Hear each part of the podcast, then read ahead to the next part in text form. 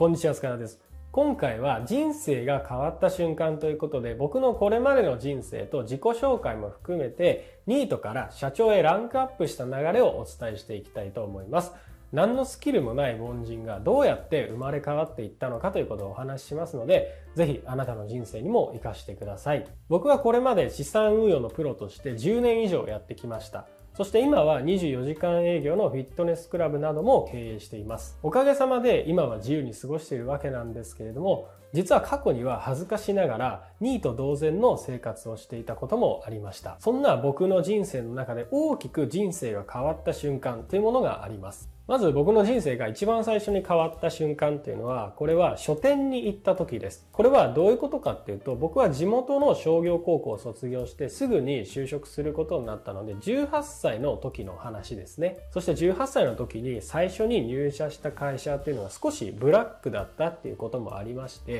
入社してすぐにこの会社にはずっといられないなっていうふうに、そういうふうに思いました。まあ、高卒で家具の製造工場に就職したわけなんですけど、まあ、率直に言って明るい未来が全然見えなかったんですね。まあ、それまで高校で毎日遊んで暮らしていた自分にとっては、急に社会に出て社会の現実を見せつけられて本当に絶望しました。まあ、びっくりしましたね。もうマジかよって。これ本当に毎日やるのって思いましたね。週に5日会社に行くっておかしくないって自分は思いました。5日も言ったら人生のほとんど全部じゃん。もうこんなん絶対嫌だなって。もう人生楽しくないなって。その時に思ったんですね。もちろんね、その会社で幸せに働いている人もいますので、会社勤めが悪いって言ってるわけではありませんよ。ただ自分は絶対にこんな生活は嫌だなって思ったんです。まあ僕はね、もともとすごい怠け者なので、勉強もずっとしてこなかったし、高校では部活もしないで、まあ、ゲームとかね、麻雀とかばっかりやっていました。そんな怠けた状態で就職したわけなんで、まあ、とにかく会社で働くってやばいって思いました。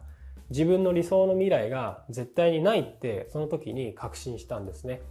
まあ、そういう気持ちでやばいなと思ってたわけなんですけれども、まあ、高校卒業したばかりなんで、まあ、何にもわからないんですよ。まあ、子供なんでね、ほとんど。まあ、世の中にどんな仕事があるのかっていうこともわからなかったし、どうやってお金を稼ぐかっていうことも全くわからなかったんです。ただ、とにかく会社を辞めたい。自由になりたいっていうことだけははっきりしていました。まあそういう状況だったので何にもわからないんですけど、とりあえず会社を辞めたいっていうことだけははっきりしているわけですね。まあ毎日会社に行くのが嫌すぎて、まあ、辞めるためにはどうするかっていうことで、まあほとんどね、逃げるような形で何か方法はないかなっていうことで、そこで行ったのが本屋さん、書店なんですね。で僕はねそれまで本を買ったことも読んだこともほとんどと言っていいほどなかったんですけれどもその時にたまたま目立つところに並んでいた金持ち父さん貧乏父さんという当時ベストセラーになっていた本に出会いました。その本に書いてあったことが自分にとっては衝撃的な内容だったんですね、まあ、今見るとそんなに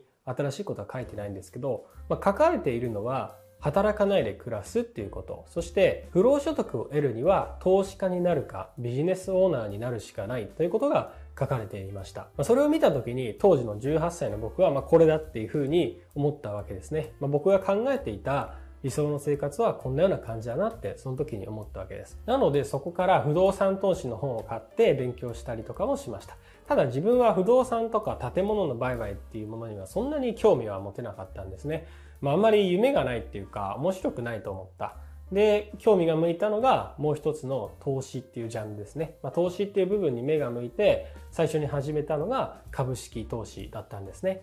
ただ株式投資を始めたんですけど、まあ、少し問題があって、その時やっていた仕事っていうのはもう忙しすぎて、なかなか売買する時間が取れなかったんですね。まあ、残業がすごい多い会社だったんで、繁忙期になると日付が変わっても帰れないっていうことがザラにありました。まあ、月の残業時間がね、130時間とか言っていたので結構きつかったです。まあ、ということで、投資をする時間を作るためにもう少し残業が少ない会社に行こうかなと思って、最初に入った会社を辞めることにしたんですね。でね、じゃあ会社を辞めて投資、資産運用をして生計を立てようと思ったわけなんですけど、その時は、まあ、せっかく会社を辞めたからっていうことで、自由になって嬉しかったのか、そこでしばらくダラダラとした生活を始めたんですね。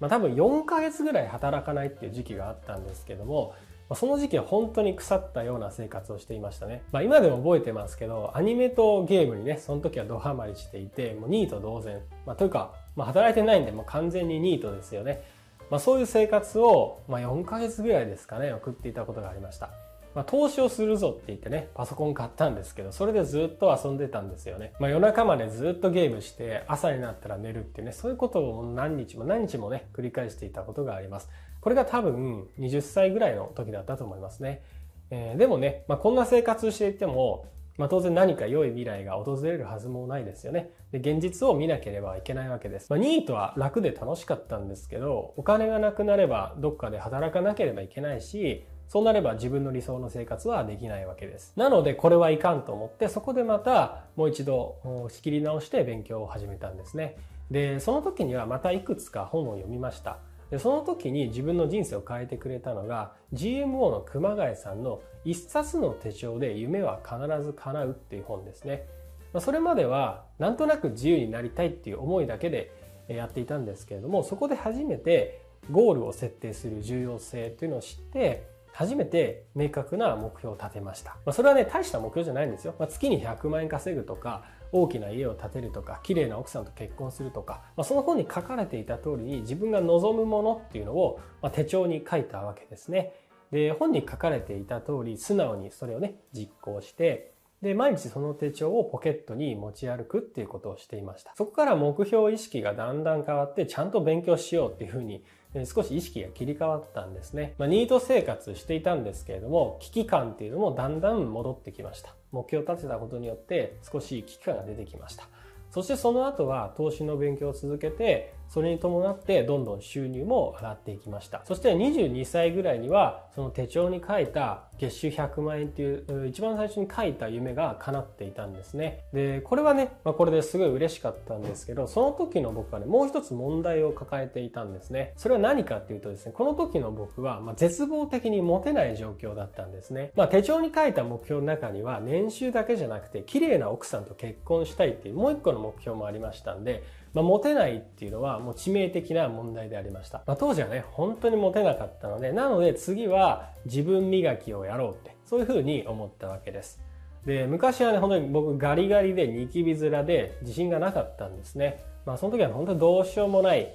負のオーラっていうね、まとっていたと思います。そんな自分を変えるために初めに取り組んだのが筋トレですね。まあ、ジムに通うようになってから少しずつ意識も変わっていきました。まあ別にね、全然バキバキにしたわけじゃないんですけど、筋トレをしたことによって少しずつ自信がつきました。そしてあとは美容っていう部分にも取り組みました。その時はね、本当にニキビがひどすぎて、もう顔中ボッコボコですよね。もう鏡見るぐらい本当に鬱になっていて、まあそれぐらいひどかったんですね。で、これをね、本当に絶対直したいと思ってずっと悩んでいたんですけど、なかなか治らなかった。そこでいろいろな研究をしたんですね。まあ、本も読んだし、いろいろなネットでね、いろいろ調べたりもしました。なんですけどね、なかなか治らなくて、本当にいろんなことを試しました。で、最終的に効果を上げたのが、食事の見直しですね。これは砂糖の摂取量を減らしたのと、乳製品を減らしたということで、大きな成果が上がりました。だんだんね、良くなっていました。またですね、禁欲ですね。禁欲が肌に良いっていうこともあって、徹底した禁欲も行いました。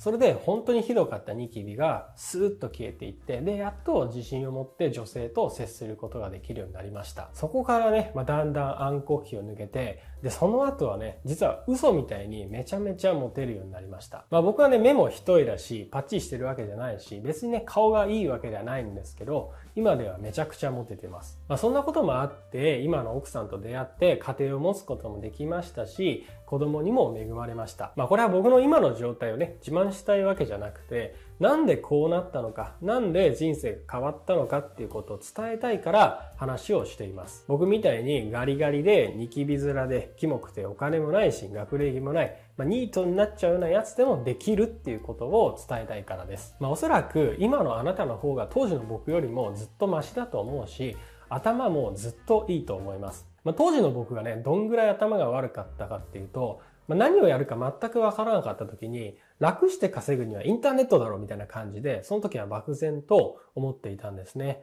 まあ、そういうようなね、まあ、全くよくわかってない状態で、まあ、よくわかんないんだけど、インターネットで稼ごうと思って、まあ、なんかそんな本ないかなと思って本屋さんに行きました。で、いろんな本をね、立ち読みでパラパラとめくっていて、まあ、なんかこれだってね、思う本があったんで、それをね、買って帰ったんですよね。で、帰ってね、その本を読んでいたら、あれなんかおかしいなと思って、まあ、その時はね、なんかこんなビジネスあるのかななんてね、そんな風に思ってたんですよね。で、後でね、気づいたのは、それはネットビジネスの本じゃなくて、ネットワークビジネスの本だったんですよね。まあ、そんな感じで本当にアホだったんですけど、まあ、それでもね、できているっていうことです。なので誰でも可能性を持っていると僕は思ってます。だからこうして情報発信をしています。僕はもともとゴミだったからこそ僕の話っていうのは説得力があると思っています。よく投資とか成功戦略とかいろんな人が話してると思うんですけど、僕がそういう人たちとね、決定的に違うのは僕がもともと低スペックな人間であるっていうことです。まあ、思うんですけどねもともと有名な人とかもともとハイスペックな人が言ってることをそのまま真似してそれで本当にうまくいくと思いますか？僕はねそうは思わない。それはもともとすごい人であった可能性が高いからです。だから再現性がないんですよ。まあ、今では本当に何もなかったっていうことに感謝しているぐらいです。まあ、つまりね、僕が言いたいのは誰でも今よりももっと豊かになれる可能性を持っていますよっていうことです。どんな状況であっても、年がいくつであっても人生を変えることはできる。それを伝えていきたい。自由で豊かで縛られない人生を実現するために役に立ちたいっていうふうに思っています。なので、投資のことだけじゃなくて、思考法とか生き方などもお伝えしていって、あなたの人生を変える手伝いができたらっていうふうに考えています。これからもね、一生懸命やっていきますので、ぜひ応援をよろしくお願いいたします。もし何か感じるものがありましたら、チャンネル登録と高評価ボタン、そしてコメントなどで応援してくれると嬉しいです。ということで今回は自己紹介も含めて人生が変わった瞬間について話をしました。では、ありがとうございました。